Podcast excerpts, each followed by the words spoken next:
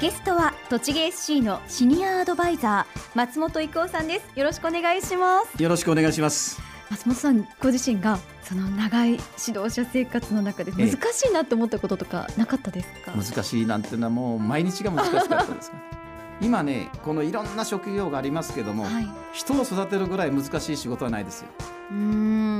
でもね何が解決するかっていうと、はい、目指しているものはサッカーで勝ちたいってことなんです。同じなんですよ。選手も監督も。つまり同じ方向同じ目標を持つということですね、ね。ええ、やっぱり同じ方向を向いて、はい、ね、同じ意思のもとで行動するっていうものの集団ですから、はい、そこにはね悩みもあるし難しい問題もある、しかし一つだけですわね。勝ちたい上手くなりたいってことですからこれはもう解決は非常に簡単ですよ。ええ私は勝った時っていうのはチームにも勢いがついて、すごくもう何もしなくてもいいと思うんですが、はい、ダメです。それは逆。え？勝った時こそ厳しく怒る、はい、あそうなんですか、はい、だって選手いい気持ちになったはい、もっとさらにですねいいチームを作るのには勝った時にですね、はい、厳しい要求する。負けた時は一切言わない方がいいです。一切言わない、はい、それは選手が負けたこと分かってますから、ええ、そこへ輪をかけてですね監督がここということない、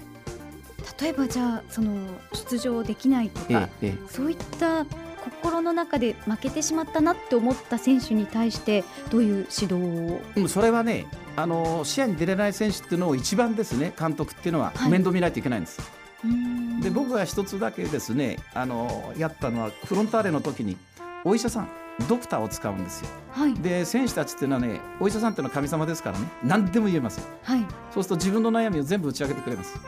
それをですねドクターから僕のところへ情報を渡してもらってで心のケアというものをしてあげると、はい、そういう方法をとって、まあ、優勝に導きましたよね。ええ、だからそういうやっぱりいろんな解決方法っていうのはありますよね。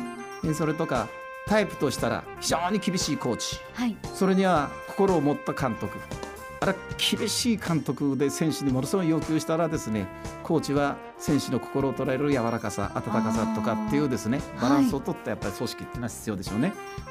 あ、なるほどそうやってチームを押し上げてきたんですね。うんまあ、それと監督っていうのは引っ張っていくタイプこれについてこいっていうことと、はい、それから選手に非常に自主的にその考え方に任せてですねチーム作る指導者もいますけども、まあ、僕は2つですね若かった時には俺についてこいですよ、はい、ガンガン引っ張っていく、はい、で年を取った時にはやっぱり選手の身になって判断した方がいいというそんなことでやっぱり年がその考え方を変えてきますね年齢がね経験によって。まあ、自分も日本代表の経験がありますから、はい、日本代表になった時はこうなんだっていうことをですね、はっきり言えますが自分の経験から、はい、それを選手に言ってあげる、うん、えそれで成長していくということも選手の中には必要ですからね、はい、えだから今じゃなくてこの選手がどこで一流にさせればいいかそのための今準備だってことのですねものの考え方っていうのは指導者にとって非常に大切ですよね。え自分の結果をね、はい、求めようとしたらダメですよ。結果出すのはですね選手がいるから出た結果は選手がやってくれたことなんですよね良かった時は、はい、だけどまずい結果悪い結果っていうのはこれは監督の能力の責任ですから。そのぐらいのことはやっぱり指導者としたら持っていかないといけませんよね、えー、選手の責任じゃないです。勝ったのは選手の全ての力ですよ、えー、負けた時は監督の能力のなさ。そのくらいの気持ちで上にならなかったら一緒に仕事組織なんかできませんよ、えー松本さんがこう人生の上で大事にしている座右の銘を教えていただけますか？はあの若かったというかこの事故を起こしたのがちょうど30年前なんですけども、その時にはですねなぜ命が助かったかっていうことを考えたらやっぱりサッカーに全力を尽くしてきた。で僕は一つは全力に悔いなしと、はい、でよくスポーツの世界で一生懸命いっぱいやったと、はい、だけど負けた。仕方がないよな一生懸命やったんだからっていう逃げをするかそれよりも一生懸命やったんだから必ず結果がついてくるという分での全力に悔いなしなんですね。その絶対に勝つ勝つんだという気持ち、ええ、信じきるっていうことがやっぱり一番の強さなんですかね。まあ、ねそれとやっぱり努力が必ずつきますがね、そこに中途半端にやってたらそれは全力なんて感じないわけですから、はい、だから全力を出してたら必ず結果が伴ってくるという強い心の持ち方。うん。ええ、で結果っていうのは行動しなかったら出ないもんですからね、はい、何をしなかったら結果なんか出るはずがない、はい、ですからその結果を出すための力強い行動力っていうことが必要じゃないんですかね。ええ、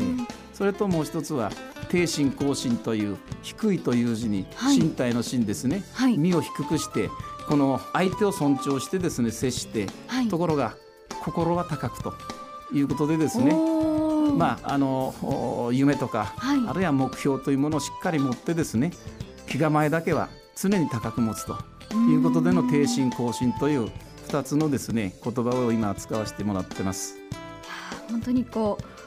あその通りにそういうふうにいきたいなっていうふうに感じさせていただける言葉ですね。いやそれ持つことが大切ですよね。ええ、やはりそれに恥じないようにするという行動っていうのをですねしていかないといけない。でも全力に悔いなしなんて遊び回ってて全力に悔いなしなんてなっちゃったらダメだから、はい、ね、それは別ですよ。はい、やはり自分のやると決めたその道に対して一生懸命であれと。ということになりますよね。いやもうサッカーに限らず夢を持つ多くの方に伝えたい言葉ですね。ありがとうございます。そして改めて開幕戦直前となりましたけれども、はいはい、栃木 SC への思い今後の抱負教えていただけますか？まず勝ってほしい開幕戦ですね。はい、どんなことも勝つ勝つ勝つですよ。で1万人以上、はい、えー、フロントとしてはですね我々としたらお客さんに置いていただくステージを作りますよ。そこで勝って感動というものを持って帰ってもらえればなということが一つ。これが自分がプレーするんだったらね、はい、やっぱり楽ですよ。ところが、はい、選手がプレーするということでですね、ええ、お願いするわけですからね。勝ってくれと、ええそこにはやはりいろんな悩みも出てくるだろうし、ええ、問題点も出てくるだろうしそんなね全てのことがですねうまくいくなんていうことはないですよ人生の中で。ええ。でもサポーターとしても本当に願うばかりなんですが。いやそれは願いはですね、はい、ぜひぜひ持ってください。何かできることってありますか？いやそれ頑張れ。頑張れという気持ちを送ることで、うん、あの気持ちを送ることが大切うん、それが分かるから選手には。はい、で、えー、その気持ちを持った方ってのはやっぱり行動に出てきますもんね。はい、ね例えばどんなことがあっても勝ってほしいからスタジアムに行くんだとかね、はい、そういうことで分かるじゃないですか。うん、そこが選手とサポーターあるいは応援する方の一体感というのが出てくると思うんですね。ぜひラジオをお聞きの皆さんもスタジアムに足を運んでいただきたい、ね、いやいやぜひですね。松本さん今日は本当にありがとうございました。こちらこそ。3月3日頑張りましょう